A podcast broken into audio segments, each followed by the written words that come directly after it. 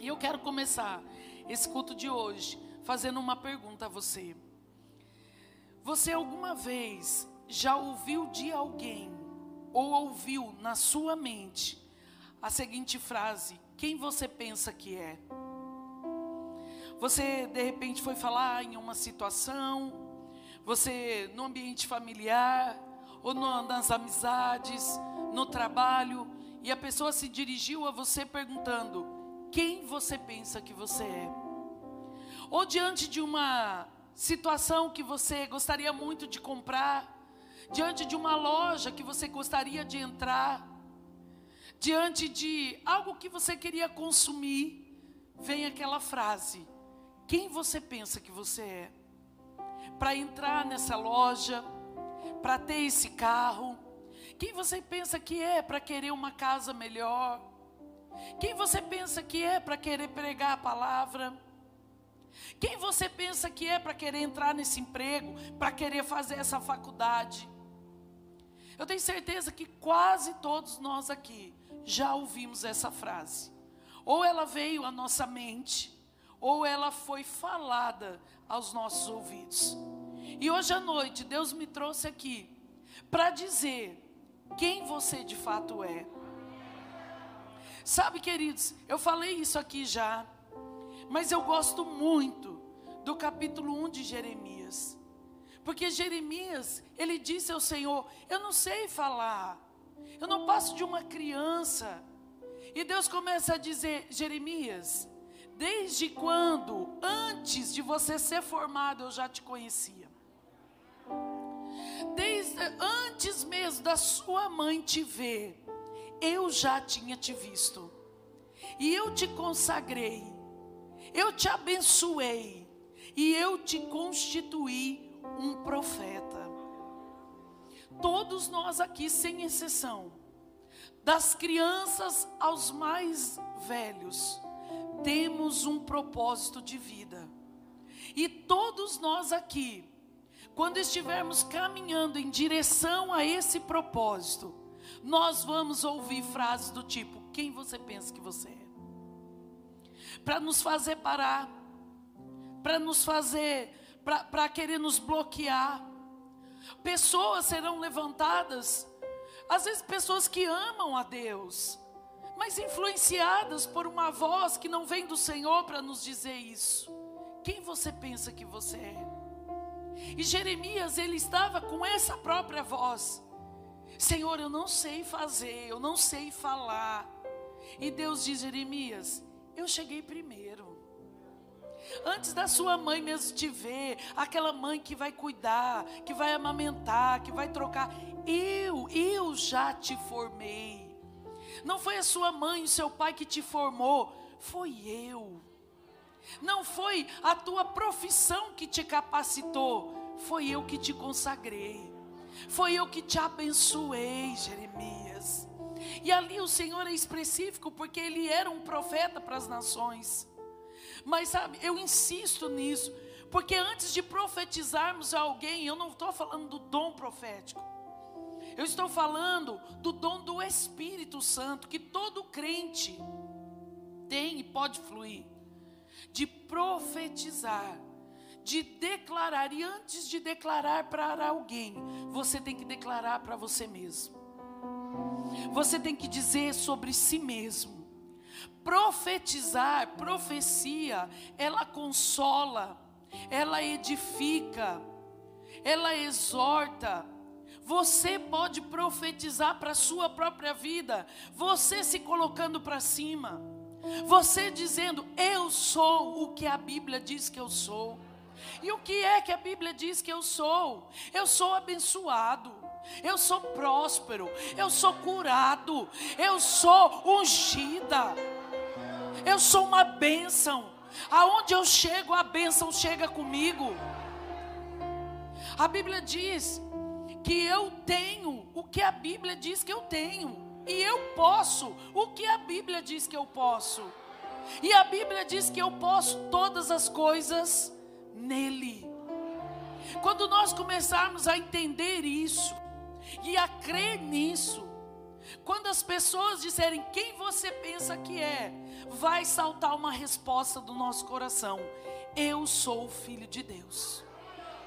Sabe, queridos, os judeus eles têm uma consciência tão grande que são abençoados, que eles possuem a bênção. Sabe, não existe a, a, o judeu ele não aceita maldição na vida dele. Ele, ele não consegue se conformar com uma doença, com uma miséria, com uma escassez, porque ele tem consciência que ele é escolhido por Deus e que ele carrega a bênção. Sabe, então, nós podemos sim chegar diante de uma loja, chegar diante de uma casa, chegar diante de um carro, e na nossa mente vira a pergunta: quem você pensa que você é? Você não tem dinheiro, mas nós podemos chegar das diante das coisas que nós sonhamos e dizer: eu posso, porque o meu Deus pode. Nós podemos sonhar, nós podemos projetar, nós podemos querer, nós podemos confessar. Eu quero que agora, nesse momento, você feche seus olhos, todos. Deus está aqui. Comece a pensar naquilo que você quer, naquilo que você deseja. Eu quero que você traga agora a sua memória aquilo que te traz esperança.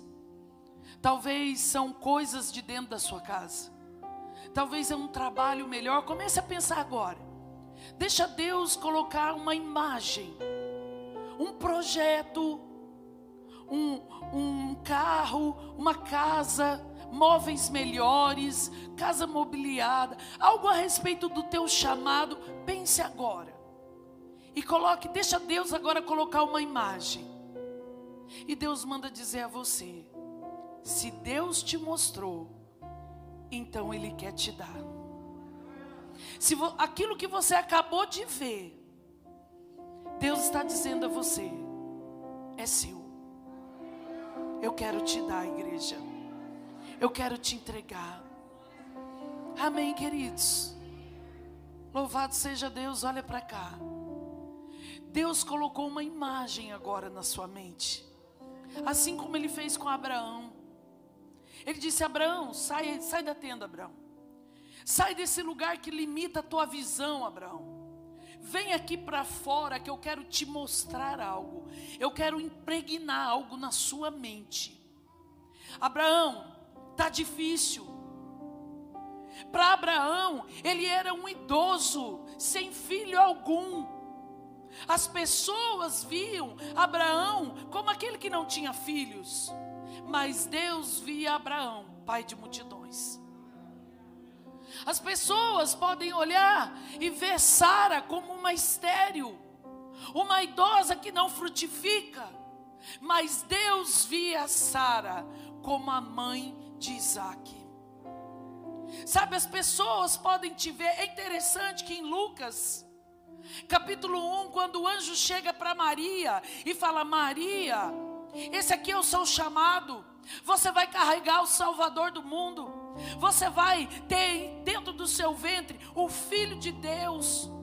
E, e o anjo diz: e sabe, Isabel, aquela que diziam que era estéril também está grávida. Presta atenção numa coisa. Pessoas dizem a teu respeito. Pessoas falam a teu respeito. Mas a verdade a teu respeito é o que Deus diz e o que Deus fala.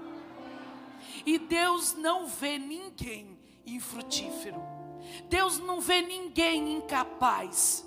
Deus não vê ninguém miserável, porque Ele deu Jesus Cristo para transformar a sua miséria, para transformar a sua vida. Quando eu falo em miséria, não é só dinheiro que eu estou falando, é uma vida sem propósito, é uma vida sem, sem perspectiva. É acordar, é estar vivo querendo morrer. É não ter sonhos, é não ter projetos. Deus não vê isso, querido. Deus vê algo já em você realizado. Porque as pessoas viam o apóstolo Paulo, Saulo, como assassino. como aquele perseguidor da igreja. Segundo os historiadores, Saulo separava crianças de mãe. Saulo mandava passar a foice no pescoço daqueles que pregavam o evangelho. Mas sabe, enquanto todo mundo temia Saulo, Deus via um poderoso apóstolo. Deus via aquele que iria escrever um terço da revelação. É, Deus via aquele a quem seria entregue a revelação da graça. Amém, queridos? Vocês estão entendendo? Vocês estão muito quietos. Vocês estão com calor, é? Está quente? Então vocês estão quietos. Vocês não estão entendendo, não, essa mensagem, gente. Porque isso aqui é para mudar a sua vida. Isso aqui amanhã é para você chegar no trabalho e parar de ser conformado e dizer: Eu quero algo melhor, eu tenho direito a algo melhor. O Senhor está colocando no meu coração, então eu vou tomar posse, eu vou possuir as terras não possuídas, eu vou entrar no que Deus tem para mim. Essa mensagem é para tirar o conformismo. De tá bom, não, não tá bom, porque Deus tem algo melhor. A Bíblia fala para sermos contentes e não conformados.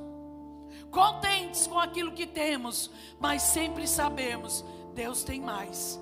Deus tem algo melhor para a minha vida. Sabe, queridos, a Bíblia fala em Provérbios 23, versículo 7. Coloque aqui, por favor, Provérbios 23, versículo 7. A Bíblia diz: Assim como você imagina, Deus colocou uma imagem em Abraão para ele ficar imaginando em cima daquela imagem. Isso não é assunto de coach, de psicólogo, não. Isso é assunto da Bíblia. Isso é assunto da palavra. A Bíblia chegou primeiro, porque Deus chegou primeiro. Assim como você imagina em sua alma, assim você é. Assim como você consegue ver. Deus disse: você conseguiu ver, então eu quero te dar. Sabe, chegou uma hora que Deus disse a Abraão: olha para as estrelas do céu.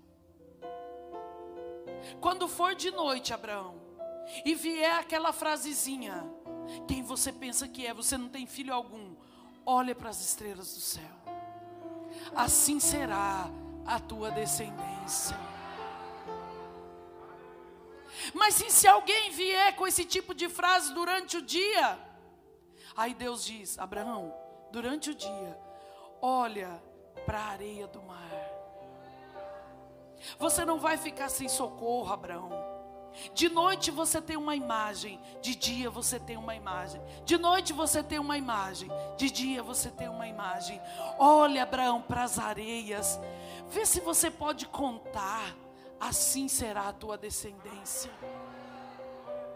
E passou anos, passaram-se muitas coisas, mas Deus, Ele não mata a sua promessa, Ele continua fiel para cumpri-la.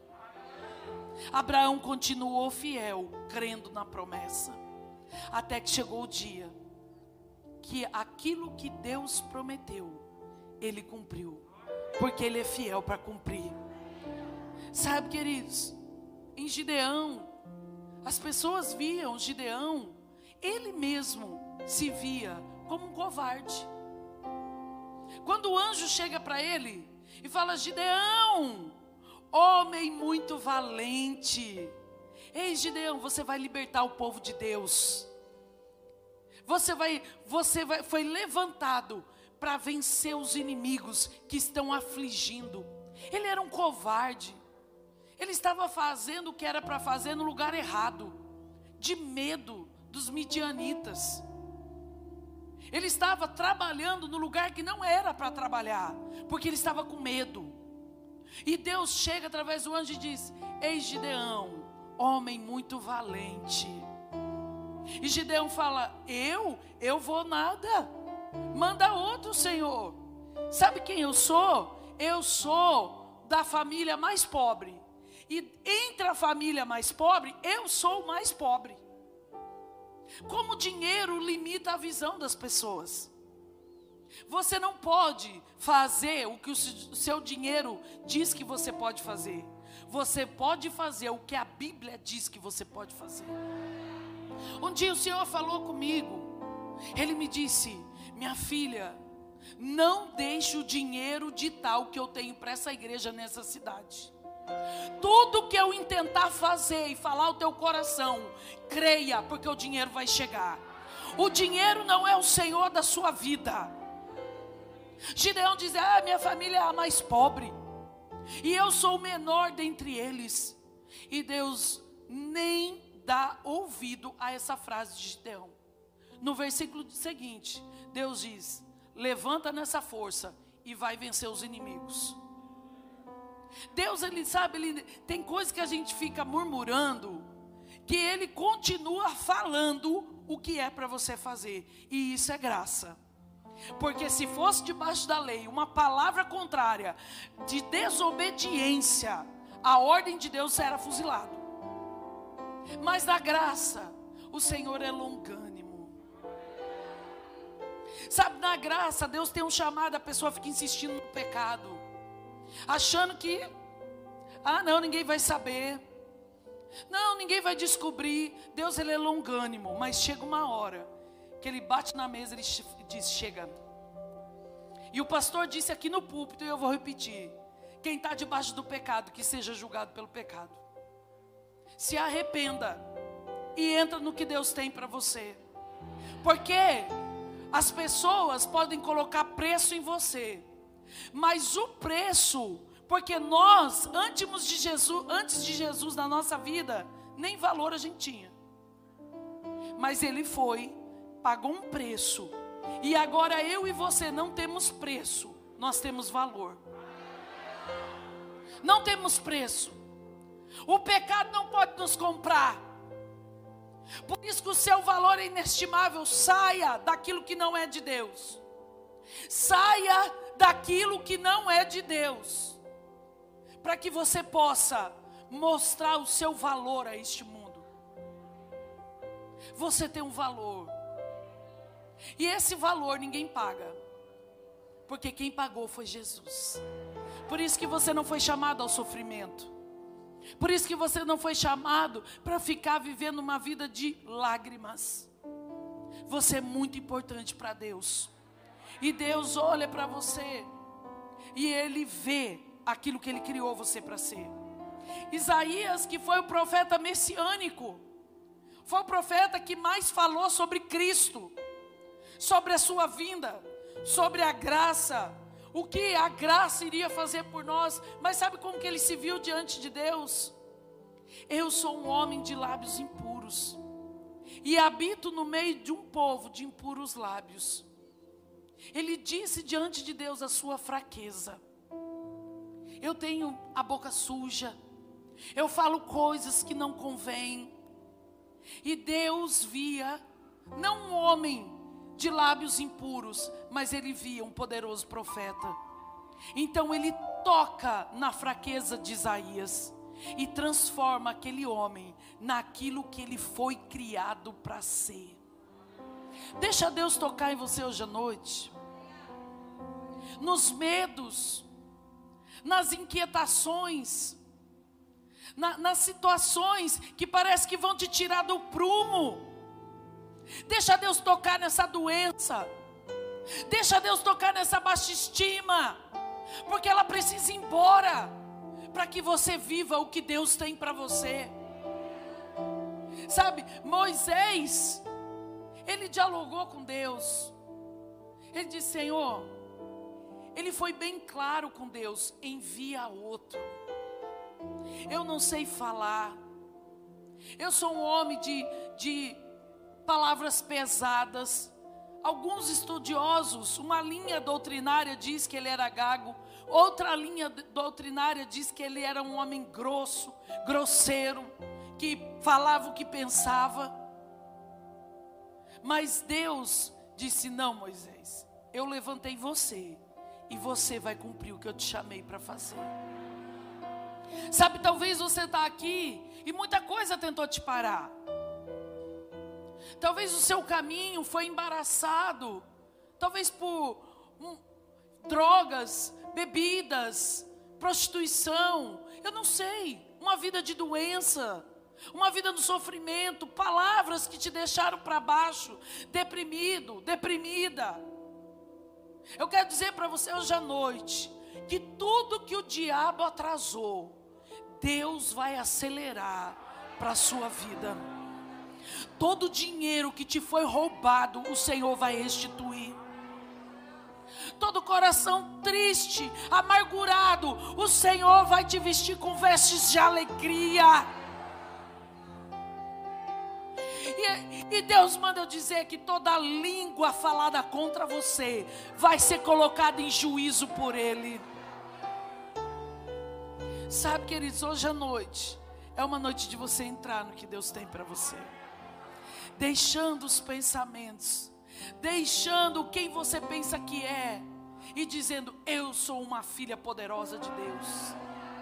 Porque em Atos diz que Deus via Moisés poderoso em obras e poderoso em palavras. Aquele homem que dizia: Eu não sei falar, Senhor, por favor, envia outro. Deus olhava e via: Esse homem é poderoso em palavras, esse homem é poderoso em obras. E Deus te chamou para isso, queridos. Eu quero que você abra a sua Bíblia em, Isaí, em Jó. Jó, capítulo 28, versículo 2.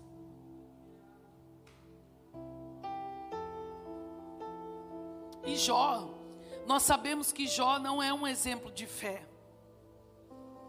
Jó admite: aquilo que eu temia me sobreveio, aquilo que eu tinha medo aconteceu comigo.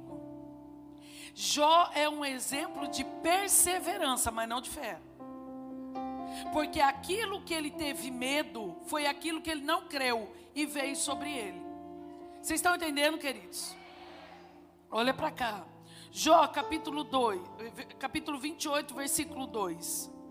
O ferro tira-se da terra, e da pedra se funde o cobre.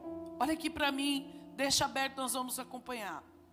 Jó, no momento péssimo da sua vida, no pior momento da sua vida, naquele momento em que ele perdeu os filhos, ele perdeu todos os seus bens, da riqueza ele foi para a miséria, ele estava todo doente, as suas feridas estavam a olho nu, Jó estava num momento terrível, mas Jó conseguia, nesse momento difícil da vida, falar sobre sabedoria. Jó conseguia, no pior momento da sua vida, ter clareza de pensamentos. E ele começa a trazer algo sobre Jesus em forma de poesia. Ele começa a falar de um mineiro que vai ao fundo do poço porque ele via naquela escuridão pedras preciosas. Jó começa a falar sobre mim e sobre você. Sobre aqueles que têm muitas vezes ouvido quem você pensa que é. Jó começa a descrever e apontar para a nova aliança. No pior momento da sua vida, Jó talvez estivesse se descrevendo no fundo do poço, mas de forma poética com seus amigos, falando sobre sabedoria no pior momento da sua vida. Perdeu todos os bens, perdeu todos os filhos e estava miseravelmente doente. E ele começa a dizer: o ferro tira-se da terra, e da pedra se funde o cobre. Os homens põem fim à escuridão, e até os últimos confins procuram as pedras ocultas nas trevas e na densa escuridade. Ele está falando de um homem, de um mineiro, que olha no fundo de um poço. Depois você pode lê outras versões, a mensagem, NVI, esses textos vão ficar mais claros, porque é um texto poético, mais verdadeiro. Ele olha para o fundo do poço e os seus amigos começam a dizer: O que, que você vai fazer aí? Só tem escuridão aí. Não vale a pena descer nesse poço. E o mineiro ele começa a dizer: Não, eu sei que tem pedras preciosas lá no fundo do poço. Eu sei que tem ouro que vale a pena a gente descer. E os amigos começam a dizer: não faça isso, o poço é fundo e só escuridão. E ele começa a dizer: não, eu acredito que tem pedras preciosas, que tem pedras valiosas que estão no fundo do poço, e eu preciso ir lá resgatá-las. Jesus, a Bíblia diz que ele esvaziou-se da sua glória e veio habitar aqui, o fundo do poço e viveu como homem, e homem de dores, que aprendeu o que é sofrer. Jesus foi rejeitado, foi humilhado, mas sabe de uma coisa? Ele não deixou de descer o poço para nos resgatar. Sabe, a Bíblia fala nessa lição poética de Jó, que os amigos diziam: Nós não vamos, e o mineiro dizia: Mas eu vou. Os amigos diziam: só tem escuridão. Ele dizia: não, eu vejo. Eu vejo. Os amigos pod poderiam dizer: Moisés não sabe falar, Moisés não sabe agir. Mas Deus dizia: Ele é o libertador que eu levantei. As pessoas poderiam dizer, aquela que é estéreo, mas Deus dizia: não, ela vai carregar João Batista, ela vai carregar o profeta que vai preparar o caminho do Senhor. As pessoas poderiam dizer: Gideão é um covarde, mas Deus via, ele é um valente que vai vencer os inimigos. As pessoas podiam dizer: Saulo é assassino, é homicida, mas Deus dizia: é o meu poderoso apóstolo as pessoas poderiam dizer: Pedro não sabe falar, Pedro negou Jesus, mas Deus dizia: Ele é um apóstolo poderoso, poderoso em obras. Deus vê o que ninguém mais vê. Por isso, meu irmão, essa pessoa que está sentada ao seu lado, ela tem um valor inestimável. Por ela, Jesus também desceu o poço. E pode estar sentado ao seu lado o próximo milionário de Ourinhos, o próximo homem e mulher que vai ressuscitar mortos, porque Deus vê o que ninguém vê. Ele vê o que ninguém vê. Ele vê o seu valor. Aleluia. Ele vê o seu valor. Glória a Deus. Sabe, muitas pessoas podem falar: só vejo fraqueza, eu só vejo fracasso, eu só vejo desistência. Essa pessoa só desiste das coisas. Mas Deus não, Ele vê o sucesso, Ele vê o alcance, Ele vê o que ninguém mais está vendo. Versículo 4: Abrem entrada para Minas, longe da habitação dos homens esquecidos dos transeuntes, e assim longe deles, dependurados, oscilam de um lado para o outro. O mineiro diz: Eu vou descer.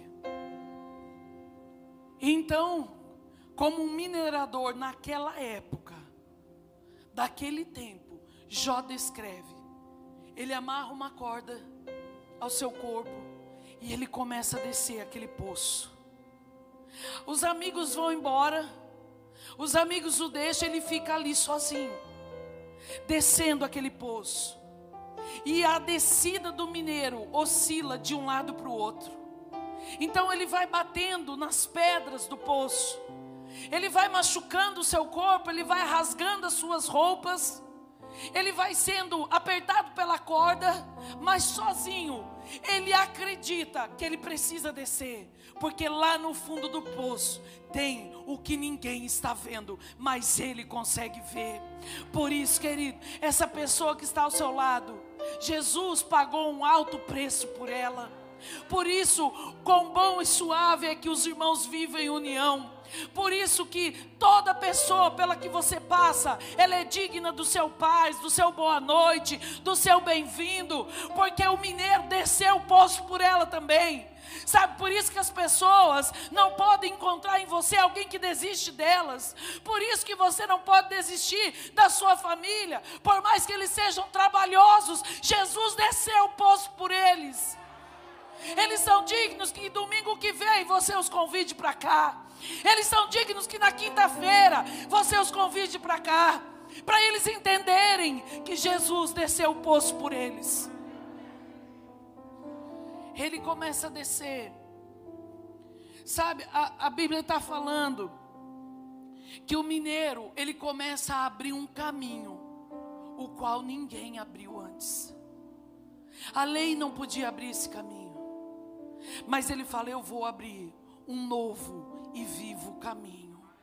Então ele começa a descer e a abrir esse caminho para alcançar você, para alcançar a sua vida. Ele vai se machucando na descida. A Bíblia fala que ele estava seguro em terra. Ele não precisava vir, Jesus estava cheio da glória ele estava cheio do poder, ele estava com o Pai. Mas a Bíblia fala: ele esvaziou-se de toda a sua glória e veio para alcançar a mim, para alcançar você. Sabe, queridos, quando você entende seu valor, você entende que o pecado não é mais um lugar para você. Que uma satisfação momentânea da carne vai atrapalhar você de viver o que Deus tem para a sua vida. Quando você entende que Jesus, ele não precisava ir ao fundo do poço para te alcançar, mas ele veio. Mesmo todos dizendo, não tem nada aí, ele dizia, tem ouro ali. O seu valor, tem um texto na Bíblia que diz que o seu valor é o valor do ouro de Ufir. O ouro de Ufir na época, quando o texto foi escrito, era o ouro mais caro da terra. Você não tem preço, você tem valor. Por isso não se venda. Não troque o ouro por bronze. Ao mesmo tempo que é uma palavra hoje à noite de exortação, para te chamar de. Gente, ó, exortação não é da paulada. Isso é coisa de crente que não tem conhecimento. Exortar bíblico, a exortação bíblica, a profecia que exorta, é aquela que chama para perto. E Deus lá quer dar paulada no seu povo. E Deus lá quer ficar castigando. Deus é bom, meus queridos, Ele é Pai. E quem está ouvindo isso, aquele que tem ouvido para ouvir, ouça. Porque sabe, queridos, eu vou repetir. Se você vive no pecado, o pecado vai se revelar. Pega isso como exortação, igreja. Nós não viemos aqui falar de pecado, não, a gente veio falar de Jesus. Mas a gente precisa lembrar que nós fomos livres do pecado, então não se venda a Ele. Aleluia. Versículo 5: Da terra procede o pão, mas embaixo é revolvida como por fogo essa palavra revolvido é transformar maldição em bênção. A Bíblia fala em Deuteronômio 23, versículo 5, que Deus não deu ouvidos a uma profecia contra o seu povo, antes ele pegou aquilo e transformou em bênção. Sabe o que a pandemia tentou te roubar?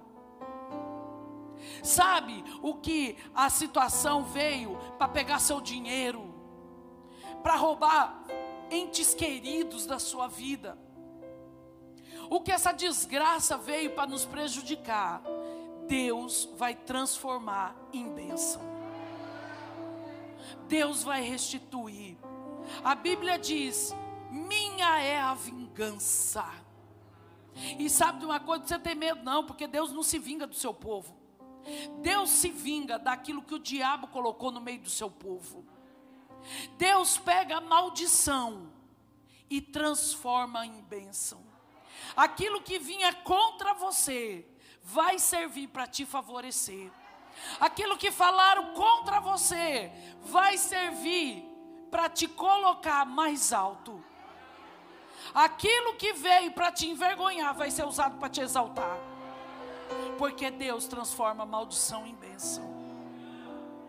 E, a, e, a, e é isso o que o, o, versículo 5 fala: da terra procede o pão, mas embaixo é transformado por bênção, como por fogo. Sabe, Deus trabalha em você de dentro para fora, é naquilo que ninguém está vendo. Parece que não está acontecendo nada. É igual quando eu falo de pipoca. Você coloca a pipoca no micro-ondas ou na panela, você fica ali olhando, parece que não acontece nada. Quando você vira as costas, dá o primeiro pum, dá o primeiro estralo, dá a primeira pipocada. Depois da primeira, é um monte que vem em seguida. Começa a pipocar, começa a pipocar, começa a pipocar. É assim que Deus trabalha. Deus está, está trabalhando dentro de você. E quando isso que Ele está fazendo começar a vir para fora, tudo que Ele tem para a sua vida vai começar a pipocar, vai começar a aparecer. Versículo 6: Nas suas pedras se encontra safira, e a pó que contém ouro. Essa vereda a ave de rapina ignora, e jamais a viram os olhos do falcão. Nunca pisaram feras majestosas, nem o leãozinho passou por ela. A Bíblia está dizendo que lá em cima, lá em cima no poço, a ave de rapina não consegue te encontrar. O leãozinho que passa na terra, lá na boca do poço, não consegue te ver. Porque pedra preciosa está escondida em Deus, está protegida em Deus. Sabe, o diabo vai te procurar e não vai te achar, porque nós estamos escondidos em Deus. O ouro está escondido, as pedras preciosas estão escondidas. Por isso é que o seu valor está dentro de você. A Bíblia está dizendo: ave de rapina não consegue pegar não consegue te achar. A boca maldizente não vai conseguir te alcançar, não vai conseguir te ferir. Antes Deus vai transformar em bênção. A boca que disse José está morto, teve que dizer ele está vivo. A boca que falou mal de você vai ter que dizer está bem, está bênção, está rico, está próspero, está ungido, está cumprindo o chamado porque o ouro fica escondido em Deus, as pedras preciosas, os leõezinhos, as feras não vão conseguir atacar. Quando Zacarias, quando Zacarias recebe de Deus aquilo que ele mais queria, que era um filho, ele duvida, e Deus diz: vai ficar mudo para não atrapalhar a benção. Quando alguém for falar mal de você, querido, vai começar a gaguejar, vai engasgar, vai ter que beber água, a, a conversa vai tomar outro rumo, o que está do lado vai ter que dar um trapão nas costas para voltar o ar e vai ter que chamar até a ambulância, mas de você não vai falar, porque o ouro está escondido, porque as pedras preciosas, os leõezinhos não podem nem cheirar, meu Deus. Estende o homem a mão contra o rochedo e revolve os montes desde as suas raízes. Abre canais nas pedras e os seus olhos veem tudo o que há de mais precioso. Isso aqui é o mineiro dentro do poço. Ele começa a olhar as pedras. Agora ele já está lá embaixo. Agora ele já está lá no fundo do poço. Ele começa a olhar. Ele começa a cavar as pedras. Ele começa a ter aquilo no coração. Está aqui. O ouro está aqui. A pedra preciosa está aqui. Eu preciso tirar essa vida do fundo do poço. Eu preciso descer e alcançar. Eu estou vendo. Eu sei que está aqui. Ele começa a rasgar as pedras para te alcançar, querido. E o versículo 11 diz: tapa os veios de água, e nenhuma gota sai deles. Sabe por quê? Porque quando há pedras e está sendo procurado pedras preciosas, de repente pode sair um jato de água e aquelas pedras preciosas irem com a água. Então a Bíblia diz que Jesus começou a tapar, começou a te procurar e ao mesmo tempo tapar os veios de água para que você não fugisse da mão dele, para que você não saísse do olhar dele, para que você não saísse daquilo que ele foi buscar. Ele começa a proteger ao mesmo tempo ele está procurando, ao mesmo tempo ele está cavando, e a água vem, ele tampa os veios de água, ele começa a dizer: Eu estou cansando, está perto, eu sei que está aqui, eu sei que ela está aqui, eu sei que ele está aqui, eu vou alcançar. E a Bíblia diz: tapa os veios de água, e nenhuma gota sai deles, e traz à luz o que estava escondido. O mineiro então acha o ouro. O mineiro então acha a pedra preciosa. Ele desceu, ele se machucou, a roupa foi rasgada. Ninguém acreditou, mas ele acreditou. Então ele desceu mais fundo do poço, começou a sair água. Ele cavou as pedras até que ele achou. E aí ele pega na mão eu não sei se você consegue entender, mas você está na mão de Deus. Você está na mão de Deus. Ele pega na mão. E a Bíblia diz que então o mineiro sai, ele sobe o poço e ele pega a pedra preciosa, ele pega aquele ouro e traz a luz. Então ele mostra: está aqui. Eu acreditei, estava lá e eu resgatei, eu alcancei, está aqui. Aquilo que vocês não acreditaram, eu dei a minha vida, eu acreditei nele, eu acreditei nela, eu trago a luz agora, eu tirei da escuridão, eu trouxe para a luz. A Bíblia diz que nós fomos transportados do reino das trevas para o reino do Filho do seu amor. Você está na mão de Deus. O seu valor é o valor inestimável. Ninguém pode pagar a unção que você tem. Ninguém paga, ninguém compra, ninguém pode ter porque ela é única. Ela é para a sua vida. Ele pega a pedra e ele traz a luz. É Jesus dizendo: Deus está aqui. Eu resgatei aquilo que você mandou que eu resgatasse. É como se ele estivesse dizendo: ninguém acreditou, mas eu acreditei.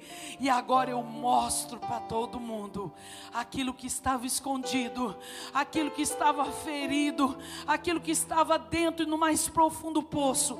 Eu desci e com a minha mão eu resgatei. Querido, você é essa pedra preciosa. Você é esse ouro. Meu Deus, você consegue entender? Ele traz à luz aquilo que estava escondido, aquilo que ninguém via, aquilo que ninguém acreditava.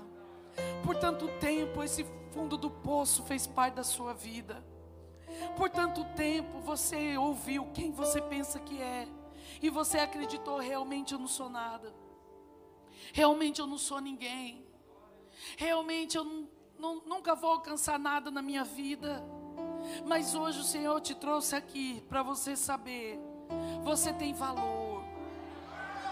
O pecado não te domina mais, você tem valor. Você estava enterrado no fundo de um poço, de um lamaçal. Você não era nada nem ninguém, mas Jesus chegou na sua vida e a sua sorte foi mudada. E aquilo que falavam que você era, agora você entende. Eu sou de Deus, eu tenho um chamado poderoso. Eu vou invadir essa terra. Essa terra é minha, eu tomo por herança. Quem é que pode dizer que você não tem valor? Quem é que pode dizer que você não presta? É alguém da família? É alguém da própria igreja? É alguém do trabalho, é um chefe? Não, o seu valor está aqui. Jó 28 está mostrando o seu valor. O seu valor é de ouro inestimável. Então não troque. Não se venda porque você não está à venda. A sua vida está nas mãos de Deus. A sua vida tem um valor. Ele pegou você com a própria mão. Ele tampou todas as tempestades que poderiam te tirar dele. Ele te livrou de todas as pedras que foram atiradas. Sabe, é lindo que Estevão, em Atos, ele está levando pedrada. Ele está sendo morto à base de pedras.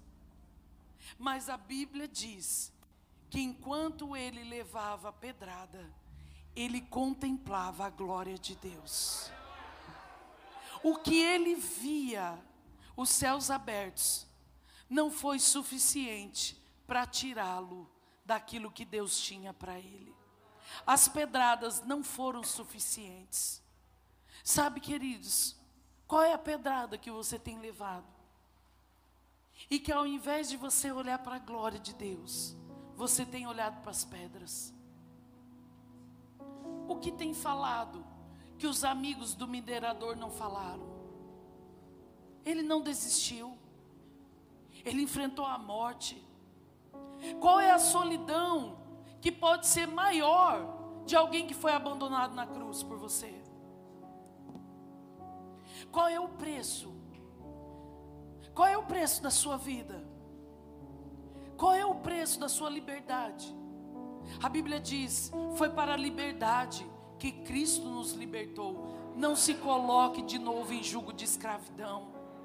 Ele te tirou do fundo do poço, porque ele via um valor que ninguém mais via. Vamos ficar em pé.